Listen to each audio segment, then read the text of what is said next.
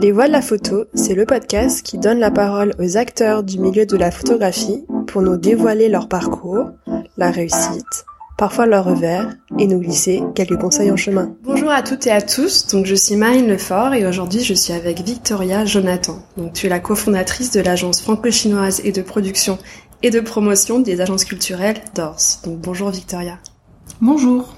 Déjà un grand merci d'avoir euh, accepté mon invitation.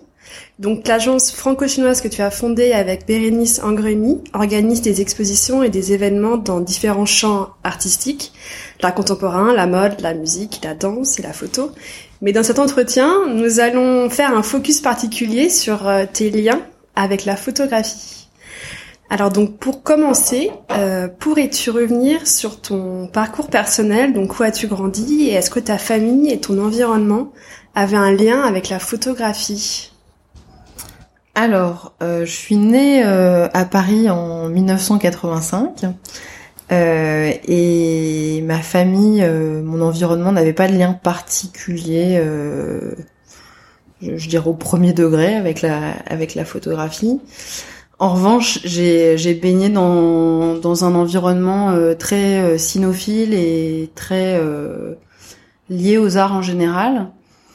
Mon père est architecte, sa mère était sculpteur, elle était voilà, enfin c'est du côté de mon père une famille plutôt artistique et très engagée politiquement à gauche. Euh, et du côté de ma mère, euh, une famille euh, de, de, juifs tunisiens immigrés en France dans les années 60. et donc voilà, donc je suis le fruit de cette union.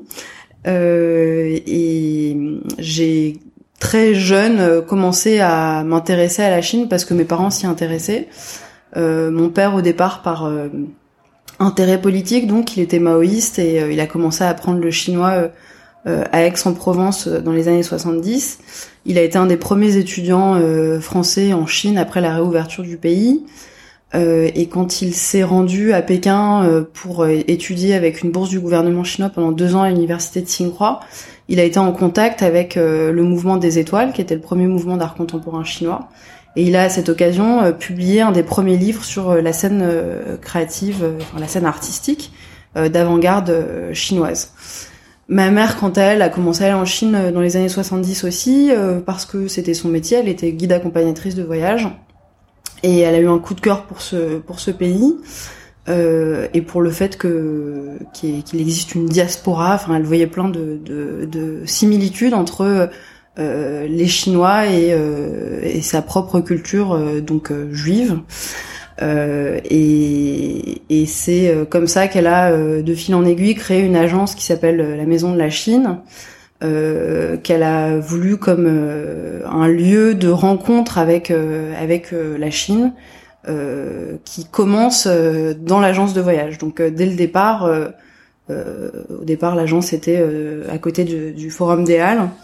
Il y avait une petite galerie et elle a exposé au début, dans les années 80-90, des artistes chinois dissidents qui vivaient euh, en France. Euh, donc, euh, par exemple, des artistes des étoiles, un photographe comme Gaobo qui, qui, qui, vit en France depuis des années. et elle a aussi très tôt noué des relations avec des, de grands photographes qui s'intéressaient à la Chine. et ils avaient une forme d'échange de bons procédés où elle, elle finançait des voyages pour qu'ils puissent aller travailler en Chine. Euh, elle aidait aussi à obtenir des visas euh, parce que euh, elle arrivait à glisser parfois pour des gens dont le travail pouvait être un petit peu sensible du point de vue du consulat chinois. Elle arrivait à glisser des passeports d'artistes ou de journalistes dans des piles de, passeports pour touristes pour obtenir un visa. Et donc elle a et, en échange ces photographes lui cédaient les droits d'utilisation de photographie pour ses catalogues de voyage. Et donc elle avait des très très beaux catalogues avec euh, des photographies de Marc Ribou, de Robert van der Hilst, de Yann Lema, euh, euh, donc plutôt des photographes français s'intéressant à la Chine à ce moment-là. donc voilà, donc je dirais que c'était un peu le tout premier lien avec la, la photographie et la Chine. et ensuite, j'ai toujours, enfin depuis mon adolescence, tous les étés fréquenter les rencontres d'Arles avec beaucoup d'intérêt, à la fois parce que c'était des découvertes photographiques et pour le côté ludique du parcours à travers une ville qui est très belle, euh, qui a une histoire et dont le patrimoine se trouve revivifié par euh, des offres contemporaines. Euh, Est-ce que tu pourrais euh, revenir sur ta formation et donc sur ta carrière jusqu'à jusqu'à Doors, jusqu'à la création de Doors? Donc j'ai j'ai donc fait mes études à Paris. J'ai passé mon bac à Paris en 2002.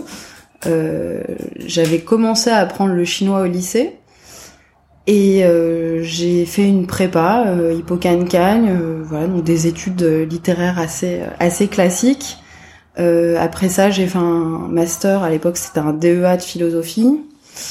Juste après la prépa, juste après ma canne, je suis partie une année en Chine. Je m'étais inscrite en examen final à la fac. Et donc j'ai passé en 2004-2005 une année en Chine qui m'a complètement euh, je sais pas, ouvert des horizons. euh, c'était euh, quelques années avant les Jeux Olympiques à Pékin. C'était une ville qui était encore très euh, sauvage, en pleine construction, en pleine destruction en même temps.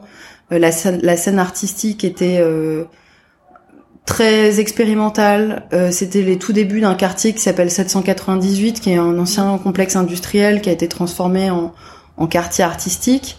Euh, c'est à ce moment-là aussi que j'ai rencontré euh, mon associé euh, d'aujourd'hui, Bérénice Angremi, qui avait créé à 798 un des premiers festivals d'art contemporain en Chine.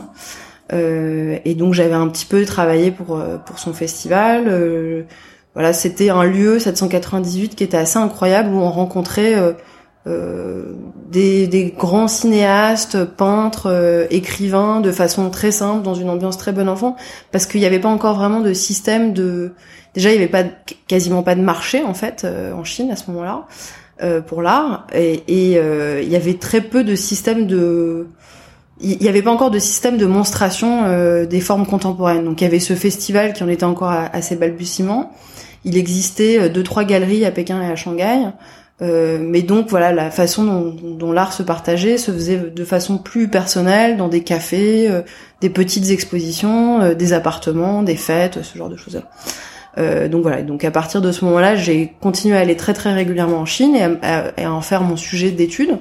Euh, donc mes études de philo, je les ai réorientées vers la Chine. J'ai euh, travaillé sur euh, un philosophe contemporain chinois qui s'appelle Mo Zongsan, qui est un, un néo-confucéen et qui est le traducteur de l'œuvre de Kant en chinois. Euh, et j'ai travaillé aussi sur l'influence de la Chine dans la pensée de Voltaire, donc la Chine dans le siècle des Lumières.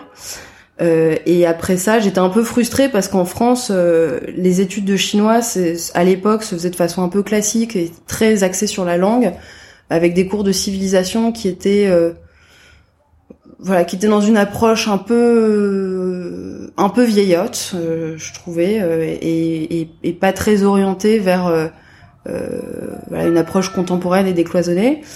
Euh, et, et, de l'autre côté, euh, en fac de philo, donc je menais les deux études de front. Euh, en fac de philo, personne parmi mes profs ne connaissait la Chine. pour eux, la pensée chinoise c'était une forme de sagesse, ou comme dit Hegel, l'enfance de la raison. Donc voilà, c'était pas vraiment un objet d'étude honorable euh, ou recevable. Enfin, j'ai quand même eu la chance de tomber sur une directrice de, mémoire euh, qui était spécialiste de Kant, avec qui j'ai pu travailler pendant deux ans. Et donc j'ai euh, après ça été aux États-Unis, à Columbia, euh, à l'université de Columbia à New York, où j'ai fait un master d'études asiatiques. Et donc là, en gros, c'était un master de sciences humaines qui avait pour objet commun la Chine et l'Asie. Et c'était des cours dans différents domaines, quoi, philo, anthropologie, histoire de l'art euh, évidemment des cours de langue, etc., euh, etc. Et, euh, et, donc voilà. Et donc et à ce moment-là, j'ai plus travaillé sur le cinéma, les débuts, l'âge d'or du cinéma chinois dans les années 30 à Shanghai. Euh, ah oui, après il faut que je. Pardon. euh, et à New York, j'ai rencontré euh, à la fin de mes études, de façon complètement, enfin par un hasard total, euh, un, un, homme qui s'appelle Stéphane Krasnanski euh, qui, euh, qui, a, qui, a, fondé un collectif de, de design sonore qui s'appelle Soundwalk Et à ce moment-là, moi, ça faisait quelques années que j'avais un job étudiant qui consistait à écrire des guides de voyage. Donc, je faisais ça en Chine et aux États-Unis. Euh, et euh, lui avait créé en fait un concept de balade sonore dans des quartiers de New York, de Paris, euh, de, de, de différentes villes. Et donc, c'est un peu à travers ce prisme de la balade qu'on qu'on a commencé à travailler ensemble. Et, euh, et, voilà, et de fil en aiguille, j'en suis venue à, à, assumer le rôle de productrice de ce, de ce collectif. Euh, c'était une toute petite structure qui, qui, menait des projets artistiques et qui avait besoin de financer ces projets artistiques, donc qui faisait aussi pas mal de projets pour des marques. Euh, et, voilà, et on était euh, on était 4 5 euh, maxi euh, entre Paris et New York. Moi à Paris, j'étais on était deux à un moment, mais sinon j'étais beaucoup toute seule, donc à 24 25 25 ans. et, et c'est une approche qui a été extrêmement formatrice pour moi parce que euh, c'était une approche complètement décloisonnée euh, des choses. Et aussi une forme de liberté parce que euh, parce que c'était quelqu'un qui voilà qui euh, faisait les projets qu'il avait envie de faire et qui trouvait les moyens de les financer en faisant d'autres projets qui étaient un petit peu plus alimentaires mais qui restaient des projets très très créatifs. Et donc j'ai travaillé pendant quatre ans avec avec avec Saint-Loup et on a fait voilà plein de projets passionnants euh, aussi bien euh, euh, des spectacles au centre Pompidou à partir de, de sons enregistrés dans la mer Méditerranée sur les traces de l'Odyssée d'Ulysse, que des, des, des, projets aussi autour de d'enregistrements sonores dans la maison historique de Louis Vuitton à Agnières. Donc là, c'était un projet plus plus corporate que euh, enfin voilà, on a, je sais pas, on en a fait tellement que on a fait aussi pas mal de projets avec Philippe Stark. On avait au moment où Philippe Stark euh, faisait l'hôtel Royal Monceau dans le 17e, on avait fait toute la mise en son de l'hôtel euh, avec plein d'éléments un peu surréalistes où on devait créer des, des boucles sonores pour les couloirs de l'hôtel, l'ascenseur, en, jouant un petit peu sur tous les clichés qui sont liés à ça. et donc voilà, et donc moi c'était ma première vraie expérience professionnelle. Euh, qui a été euh, passionnante et qui était donc plus euh, pas tellement liée à la Chine, ce qui pour moi était un petit peu frustrant et qui était plus du côté du, du son que de l'image, ce qui était intéressant aussi parce qu'on est dans une époque d'image et donc c'était intéressant de voilà, d'adopter ce, ce détour-là. et puis après j'ai j'ai travaillé en freelance comme productrice, directrice artistique j'ai réalisé aussi euh, à ce moment-là des documentaires euh, radio et télé euh, sur la Chine, donc ça m'a permis d'y retourner. J'ai réalisé des documentaires pour France Culture sur la scène créative à Pékin et un documentaire pour la chaîne Voyage. On avait créé aussi un format, c'était un peu le début des, des documentaires multimédia. On avait créé un des premiers pour France Culture qui s'appelait Pékin sans transition à l'époque avec euh, euh, Thomas Sauvin euh, qui a créé une archive d'images récupérées dans les dans les poubelles de, de Pékin. Euh, je, sais pas si, si t'es familière. Si, si, si, je connais. Oui, oui. Il faut que j'explique un petit peu ces oui, trucs. Oui, un petit peu. Ok. Donc, euh, donc voilà. Donc, euh, ce, ce projet, c'était donc avec Thomas Sauvin qui, qui a créé Beijing Silvermine. c'était les tout débuts de, de de Beijing Silvermine, où euh, Thomas c'était un, copain depuis plusieurs années. Il travaillait à, Pékin comme correspondant chinois euh, de Archive of Modern Conflict, euh, qui est un fonds photographique d'archives basé à Londres, qui voilà qui a des rabatteurs comme ça un peu partout dans le monde pour de la photographie vernaculaire et à l'époque de la photographie contemporaine. Et donc Thomas était la personne qui était un petit peu en charge de voilà de, de la Chine.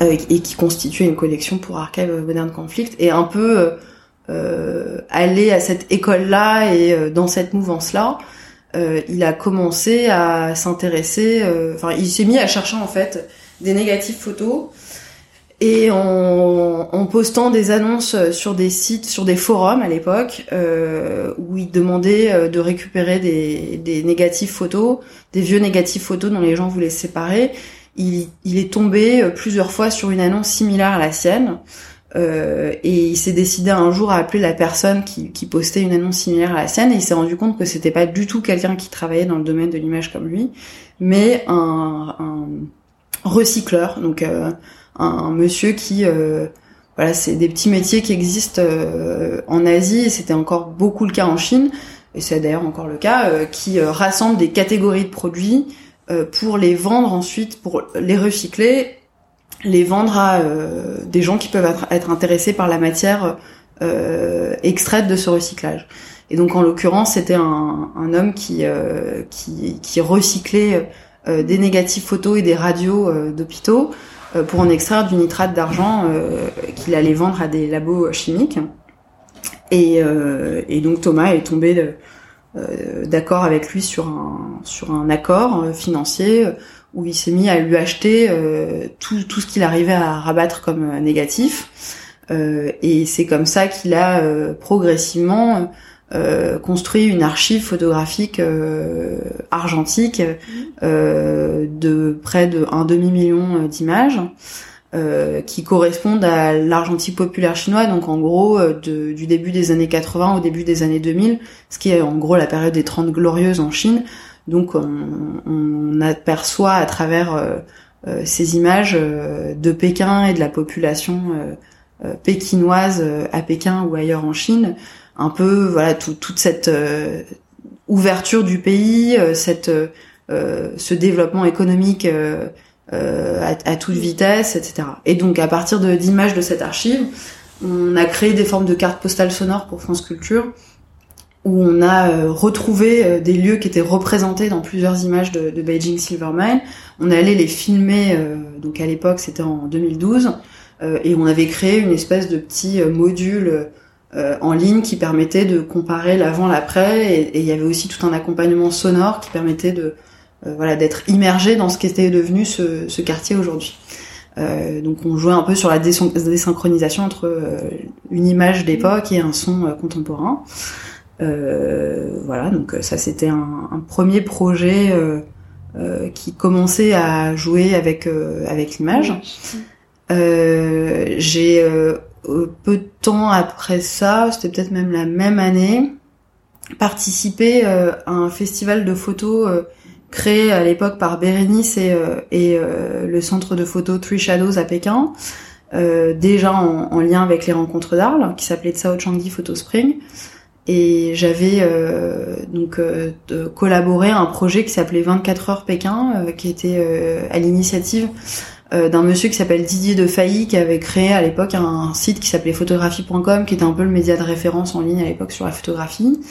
Et voilà, et la direction artistique du projet était assurée par Alain Julien. Et le principe, en gros, était de d'inviter 24 photographes chinois à photographier Pékin pendant 24 heures et on recevait en temps réel ou en quasi temps réel les images qu'il produisait. Euh, on les traitait en temps réel et on les mettait en ligne sur un site qui s'appelait 24heures.com. Euh, Donc c'était comme une espèce d'instantané photographique pendant 24 heures euh, de la ville de Pékin. Donc voilà, donc on n'a pas dormi pendant, pendant, pendant 24 heures et un peu avant, un peu après. Euh, et euh, ça a été euh, voilà l'occasion de collaborer avec 24 photographes chinois que j'ai eu par la suite euh, l'occasion de, de, côtoyer à nouveau dans un cadre de travail et qui ont été euh, plutôt à leur début à, ce moment-là. Euh, et voilà. Et, et, dans 2013, je suis partie à Pékin parce que j'avais vraiment envie de d'y vivre à nouveau. J'ai pris l'opportunité d'un poste qui était vacant à l'université de Pékin. Euh, donc je suis partie là-bas et j'ai enseigné pendant un an euh, la langue et la civilisation française à des étudiants euh, de première à quatrième année de l'université de Pékin, qui est une des meilleures universités du, du pays. Donc c'était c'était très très intéressant comme expérience. Enfin j'ai aussi énormément appris en, en enseignant en enseignant ma langue et ma culture à ces étudiants.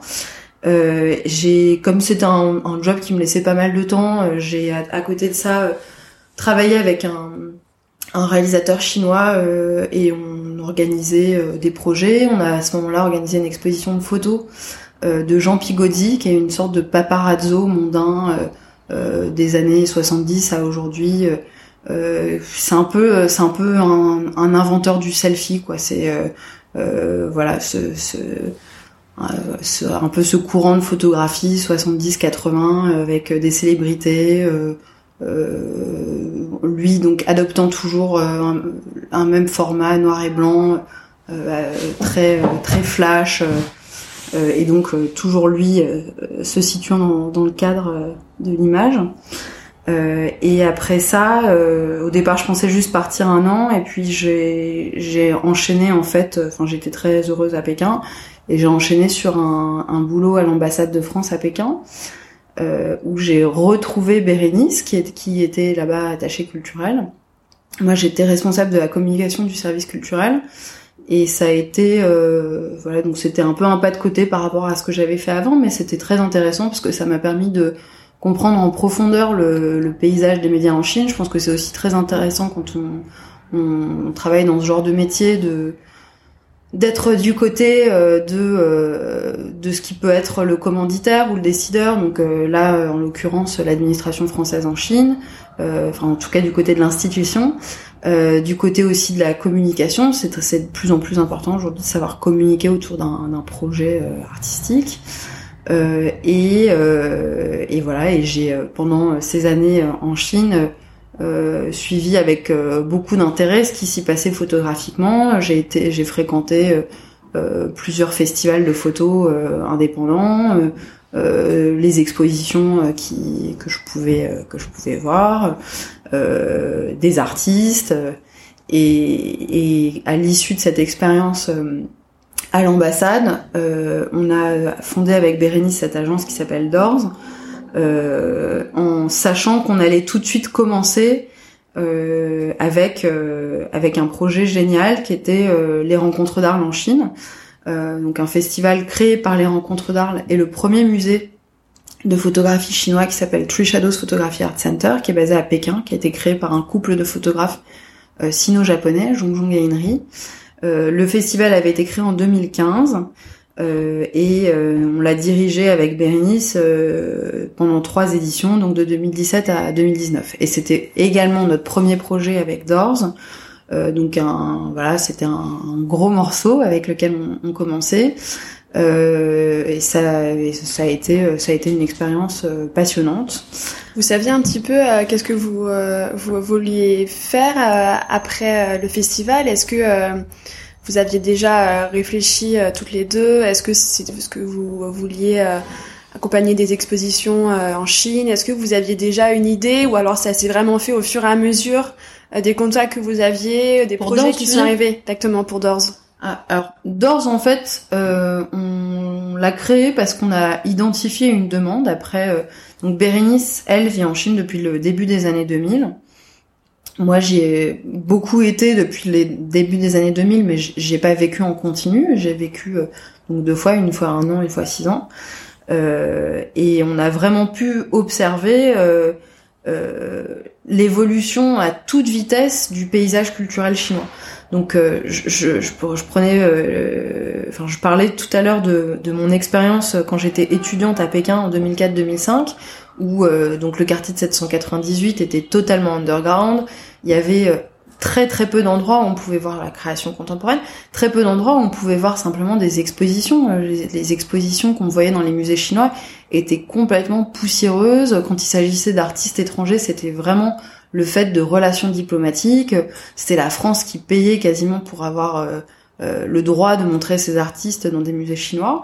Et en bah là maintenant l'espace de 15 ans, mais même en, moins de temps que ça, euh, ça a complètement changé. Enfin, c'est devenu un pays où il y a 5000 musées, des expositions de comme partout, Wonder, Team Lab, James Turrell, Cindy Sherman. Euh, et, euh, et une, un appétit du public et aussi une volonté des, des, des pouvoirs publics, mais aussi des, des acteurs privés, de euh, d'avoir des lieux de culture. Euh, et donc nous, on a pendant plusieurs années à l'ambassade assisté à cette évolution du côté chinois et de l'autre côté euh, la volonté de, des institutions françaises ou d'acteurs culturels français de travailler en Chine, mais en n'en maîtrisant pas vraiment les codes. Et donc on s'est dit que c'était un bon moment pour créer une agence de terrain qui pourrait marier comme ça des des, des institutions, des artistes, des acteurs culturels français et chinois. Donc c'est comme ça que ça, ça a commencé sur cette intuition là. Euh, et concrètement avec le projet Timay Arles. Et depuis, donc on a créé l'agence euh, fin 2017. Et depuis, euh, ben on a, on a, enfin, je pense qu'on a eu une bonne intuition. Euh, on a, on est ni l'une ni l'autre euh, des entrepreneuses nées. On n'a pas du tout de formation business, mais on avait cette intuition-là au début et les choses se développent de façon un peu organique depuis depuis trois ans et demi. Euh, certes, euh, dans un pays avec une économie, euh, malgré une année comme le Covid, comme, comme cette année marquée par le Covid 19, qui reste très très dynamique, et voilà au carrefour de deux de, grandes cultures. Donc donc il y a, plein de choses à faire. Est-ce que tu pourrais revenir sur quelques projets et aussi nous expliquer comment Comment vous, toutes les deux, quel est votre duo? Est-ce qu'il y en a une qui est plus, est-ce que tu es plus en charge de la, la communication ou de la, de la production? Donc revenir sur quelques projets et puis nous dire comment vous répartissez les, Alors, les actions toutes les deux. Euh, bah, on, il y a beau, on fait beaucoup de choses ensemble en fait. Euh, je pense qu'on à la fois parce qu'on se connaissait depuis longtemps, qu'on avait euh, les mêmes envies au départ et que là ça fait trois ans et demi qu'on travaille ensemble, mais on travaillait déjà ensemble auparavant dans un autre contexte, donc euh, qui était celui de l'ambassade de France. On n'a pas la même formation au départ. Bérénice a une formation d'historienne de l'art plus plus plus classique. Elle a fait l'école du Louvre. Euh, elle est, euh, elle est en Chine depuis 20 ans. Elle est mariée avec un, un grand artiste chinois. Elle, elle, a une connaissance très très profonde de la scène artistique euh, contemporaine chinoise et de l'histoire de l'art chinois. Euh, moi, c'est plus une connaissance que je me suis faite sur le tas et et à travers un parcours moins académique, enfin moins académiquement mmh. centré là-dessus, parce que j'ai une formation académique très euh, très très solide par ailleurs, mais euh, déjà on est une équipe, on est on est plusieurs. Euh, donc il y a Gabriel qui est juste là, qui travaille avec nous. Euh, et euh, quand on quand on menait le festival Timay Arles, on était une trentaine. donc, donc voilà, donc on, on fait pas tout tout toute seule. Je sais pas si ça répond. Si, si, c'est ça. Et euh, quels sont un peu les, les projets? Du coup, il y a eu euh, Gmail Arl, et est-ce qu'il y en a eu d'autres, juste pour nous montrer un peu la diversité des, des projets que, que vous menez euh, Alors, donc on a des projets en direction artistique ou en commissariat qui sont plutôt centrés sur la photographie. Euh, notre expertise est plutôt là-dessus, sur la photographie chinoise. Euh, donc Gmail Arl, euh, donc quand on a repris le festival, c'était sa troisième édition. Euh, donc il y avait des choses qui avaient été un peu dessinées, mais il y avait vraiment beaucoup de choses à, construire encore. Euh, et nous, je pense qu'on s'en est vraiment, euh, on s'en est vraiment saisi comme euh, d'une opportunité pour le public chinois de, voir des expositions de photographes occidentaux qui n'avaient jamais été montré en Chine, euh, y compris des, des, des photographes, euh, des grands maîtres de la photographie, euh, comme Meyerowitz ou René Bury. donc voilà, donc ça c'était, il y avait ce côté comme ça un petit peu partage d'une d'une histoire et d'une tradition d'une tradition photographique et aussi comme comme d'un laboratoire et d'une plateforme pour la jeune photographie chinoise. Donc euh, euh, dès la première année du festival euh, avait été créé un prix découverte de, de Timmy Arles. et le, la récompense pour le, lauréat ou la lauréate du prix, c'était une somme d'argent qui, qui, correspondait à peu près à 25 000 euros. Donc c'était un prix qui était quand même très bien doté. et une exposition aux rencontres d'armes. Donc une, voilà, pour pour la plupart des artistes, c'était l'opportunité d'avoir leur première grande expo institutionnelle internationale et le rencontre d'Arles c'est extrêmement prescripteur donc ça a été un vrai accélérateur de carrière pour les, les lauréats du prix. Euh, donc ça, ça a été euh, voilà très euh, très satisfaisant pour nous de pouvoir d'une part dans un festival comme les Rencontres d'Arles partager le, le, talent de, de photographes chinois euh, qui, qui n'étaient pas là où un public occidental pouvait les attendre. Je pense que voilà, peut-être l'image que, que, un public euh, ici pouvait avoir de la photographie chinoise était euh, un peu euh, un peu resté bloqué sur les années 90 ou sur des images de, de, photographes occidentaux de la Chine, d'une Chine un peu éternelle, etc. Et, et on a montré des choses qui étaient un peu un peu détonnantes par rapport à cette, ces, ces attentes-là. Euh, et, euh, et on a pu aussi créer, nous, euh, dès notre arrivée, euh, donc on est toutes les deux des femmes, et dans un pays comme la Chine, enfin partout dans le monde, mais particulièrement dans un pays comme comme la Chine, le, le, rôle des femmes n'est pas très bien valorisé, et et je pense que quand on est dans une position euh, où on a un petit peu le pouvoir de faire changer les choses, il faut essayer d'en profiter. Euh, et, euh, et, donc euh, voilà, une des, premières choses qu'on a mises en place, c'était un prix pour les femmes photographes. qui a récompensé plusieurs femmes très talentueuses qui ont, également eu l'occasion d'être montrées aux rencontres d'art. Donc je pense par exemple au travail de Go Wang qui a ensuite été montré à la MEP, euh, à Pixiliao, euh, l'année dernière à, Luoyang. Euh, et, et on a aussi à Timei Arles mis en place une plateforme qui était dédiée à la photographie asiatique. Parce que pour nous, ça avait du sens aussi. et c'était c'était aussi la vision du directeur des rencontres d'Arles à l'époque, Sam Sturze, de créer comme une sorte de petit rencontre d'Arles en Asie. Euh, et que ce soit euh, voilà une, euh, une plateforme pour la photographie chinoise, un lieu où on était sûr de voir des expositions de photographes occidentaux venant d'un grand festival, mais aussi un, une plateforme d'échange avec d'autres scènes photographiques asiatiques.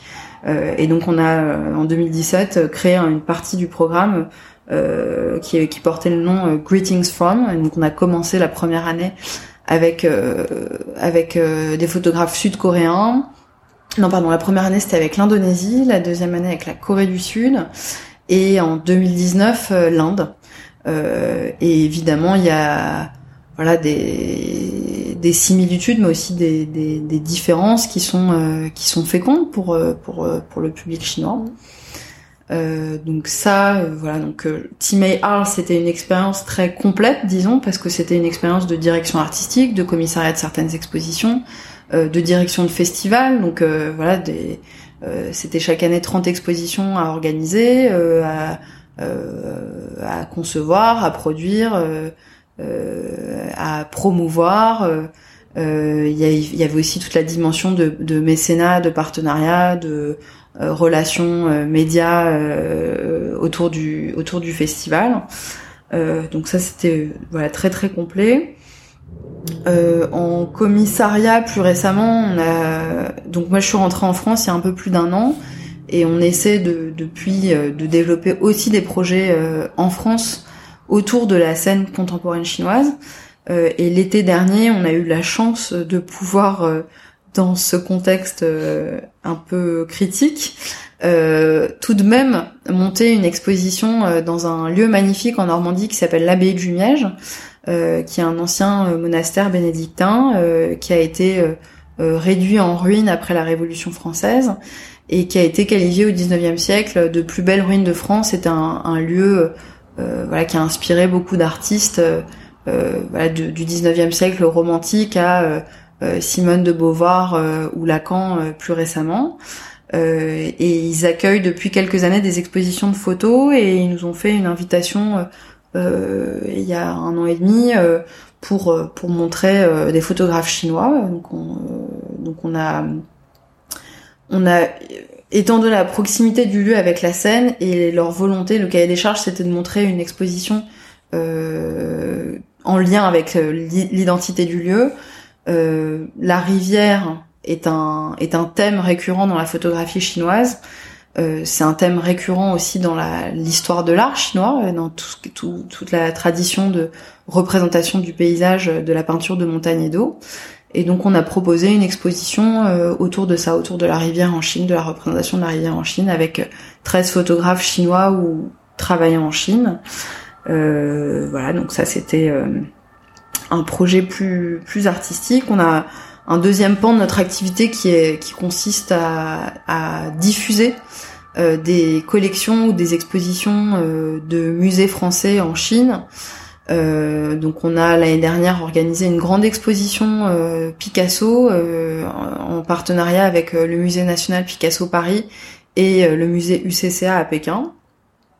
Il n'y avait pas eu d'exposition Picasso à Pékin depuis 1983. voilà, donc ça peut sembler étonnant et c'est aussi pour ça que nous on a, on a monté cette agence. Euh, mais en Chine, euh, à l'époque où toutes les grandes collections de musées euh, d'art euh, se, se, constituent à travers le monde, bah, le pays était complètement fermé. et il y a très très peu de collections d'art occidental en Chine. Donc, donc aujourd'hui, il y a une volonté des musées chinois de coopérer avec des musées occidentaux pour voilà introduire l'œuvre d'artistes majeurs ou de courants artistiques majeurs un public local. Euh, et donc voilà, donc ça, ça a été euh, notre premier gros projet comme ça en, en diffusion. Euh, où là, euh, bah, c'est un accompagnement euh, des, des, des, deux institutions dans la mise en place d'un partenariat et puis ensuite dans l'exécution de, de l'expo. Qu'est-ce qu'on fait aussi Enfin, on fait des trucs très différents, quoi. On, travaille aussi. on a un travail plus de, consulting euh, pour euh, des structures culturelles euh, désireuses de s'implanter en Chine et au service desquelles on, on met notre notre connaissance, notre réseau dans le pays. On travaille aussi avec des, marques de luxe, pas forcément dans le domaine de la mode, mais aussi des vins et spiritueux, dans la meilleure connaissance du contexte créatif chinois. Donc on produit des études, euh, ou alors on va pouvoir travailler un petit peu plus sur mesure sur euh, des projets euh, spécifiques menés par par ces marques-là en, Chine. Et, et donc toujours dans la volonté de d'être en dialogue, de pas simplement importer en Chine des des, collections ou euh, des festivals euh, français. Enfin, je pense qu'on a euh, oui, effectivement, ces dernières années, il y a eu une explosion des infrastructures et c'est un pays qui est encore en train de d'apprendre à, à, voilà manager des, des, lieux de culture, à, que ces lieux de culture progressivement apprennent à avoir une identité, une programmation, monter une collection, attirer un public, etc.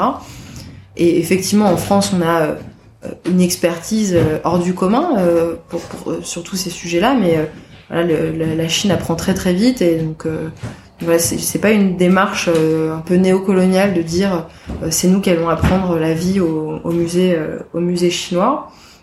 Mais je crois que voilà, enfin, nous on essaye toujours d'avoir une dimension un peu de dialogue et d'échange dans, dans, dans nos projets. Euh, et euh, donc c'était complètement le cas pour les rencontres d'Arles. Euh, et, et, nous, on essaye de le faire ensuite aussi à, notre échelle, quoi. Donc, de faire aussi mieux connaître un public français la scène artistique chinoise. Donc là, on a pour projet dans, dans, les prochains mois une exposition à Lille au musée de l'Hospice Comtesse, qui est une exposition sur le design, sur l'art et le design chinois, donc qui part le, le, point de départ, c'est euh, la vision de l'objet euh, dans la Chine, euh, dans la tradition chinoise, dans la tradition des lettrés, et la façon dont aujourd'hui euh, il existe des résurgences de, de cet esprit des lettrés et, de, sa, sa, vision de l'objet dans l'art et dans le dans le design contemporain. Donc donc ça c'est une expo qui aurait dû être montrée en 2020 dans le cadre de l'île capitale mondiale du design et qui est, qui montrée ce printemps au musée de l'Hospice Comtesse. Mhm. selon toi, est-ce que tu vois des différences dans la photographie contemporaine entre la Chine et la France? Est-ce qu'il y a des différences que tu as pu remarquer dans ces dernières années dans la, la jeune création euh, entre la photographie contemporaine chinoise et la photographie contemporaine euh, française? Oui, alors déjà je crois que en Chine il y a une approche euh, euh beaucoup moins complexée. Nous, donc chaque année à Timei Arles, on montrait dix talents éligibles au prix de, de, au prix découverte du festival donc qui étaient des, photographes assez jeunes, quoi, de, disons moins de 40, 45 ans. Euh, et ouais, ils avaient pour particularité, euh, pas tous hein, évidemment, mais d'être euh, dans une approche complètement décloisonnée euh, du, médium, quoi. Et, ça, c'est aussi quelque chose que que j'ai vu en travaillant euh, en travaillant sur l'année indienne en 2019, où en anglais, on dit plus lens-based practices que photographie. Et par exemple, en, 2018, le lauréat du festival Timei Arles, c'était un artiste qui s'appelle Leilei, qui à l'origine est un illustrateur et un artiste vidéo et qui travaille pas, euh, enfin qui, qui, qui, qui, qui participait à un festival de photographie, euh, mais son exposition, c'était pas des photographies produites avec un appareil photo, c'est-à-dire que c'est pas un artiste, euh, euh, un photographe au sens classique du terme, qui regarde dans son objectif, qui appuie euh, et, qui, et qui, qui, expose des photos sur des murs, voilà, des, des, des, tirages encadrés sur des murs. Il, il, avait, il avait produit pour le festival une œuvre qui s'appelait Weekend. Euh, qui était euh, une sorte de recyclage euh, de photos vernaculaires, de photos extraites de catalogues qu'il avait feuilleté enfant, qui appartenaient à ses parents, qui traînaient dans son salon, de photos personnelles. et il a son, son propos était de dire qu'on était dans une époque, en époque où on produisait tellement d'images qu'il n'était pas nécessaire d'en produire davantage mais que voilà, lui son objectif c'était avec cette œuvre-là de recycler des images et de leur donner une nouvelle signification en les collant.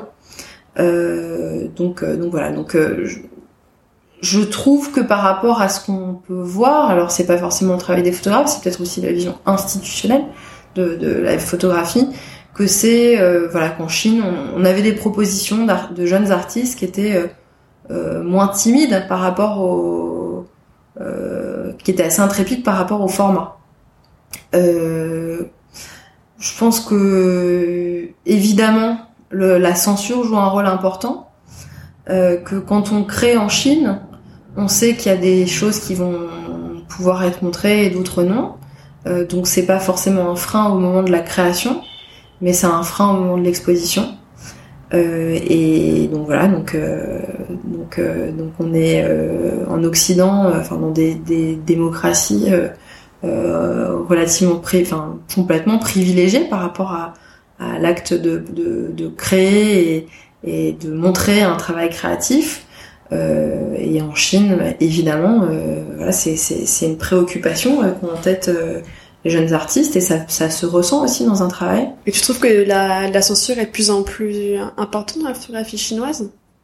Ou est-ce que euh, ils vivent avec? Enfin, est-ce que tu vois une évolution aussi? Bah, ça dépend de plus en plus par rapport à quand on se oui.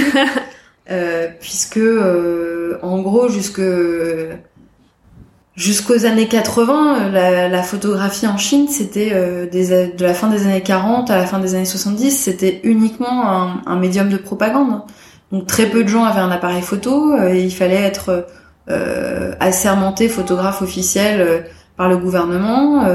Euh, et donc la production photographique de toute cette période-là n'est pas une production artistique ou c'est une production artistique forcément idéologique. et c'est d'ailleurs une des obsessions artistiques euh, de, de, photographes des années 90 et 2000 que de recycler euh, cette imagerie-là de propagande, euh, notamment de la révolution culturelle.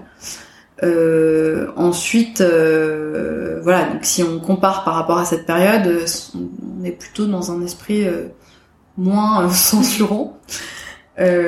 si on compare par rapport à il y a 10 ans, ouais, il y a plus de censure. évidemment, depuis 2012, depuis l'arrivée de Xi Jinping, il y a, y a une, une, image de la Chine qui est euh, qui est plus maîtrisée, euh, une, une, aussi une, une, prise en compte du fait que euh, l'art, la culture pouvait être un soft power et que ça pouvait être utilisé voilà, comme tel pour affirmer une, une, une, certaine image acceptable de, de ce qu'est la Chine aujourd'hui. Euh, ensuite, au niveau de l'organisation d'un festival ou d'une exposition, euh, enfin la, la, censure en Chine c'est pas c'est pas du tout quelque chose de monolithique donc euh, c'est pas euh, voilà on n'a pas un canon euh, auquel se référer avec des règles très précises qui voilà qui, qui, permettent de délimiter ce que l'on peut ou ce que l'on ne peut pas montrer donc ça dépend de, de du moment enfin de l'année du moment dans l'année du lieu où on se trouve des, des interlocuteurs que l'on a et je dirais que c'est d'autant plus pernicieux qu'on est justement dans une interprétation de ce qui ne peut ou ne mm. peut pas être montré, euh, plutôt que voilà une, une affirmation très précise de, de critères. Euh, nous, au niveau du festival, on a, on a pu voir par exemple en 2019, qui était une année anniversaire, parce que c'était les 70 ans de la fondation de la République populaire de Chine, que c'était euh, l'anniversaire de Tiananmen en 89, euh, donc il y avait voilà plusieurs anniversaires, euh, euh, l'anniversaire aussi de du début des réformes d'ouverture de Deng Xiaoping. Donc c'était une année qui était très sensible politiquement et donc culturellement.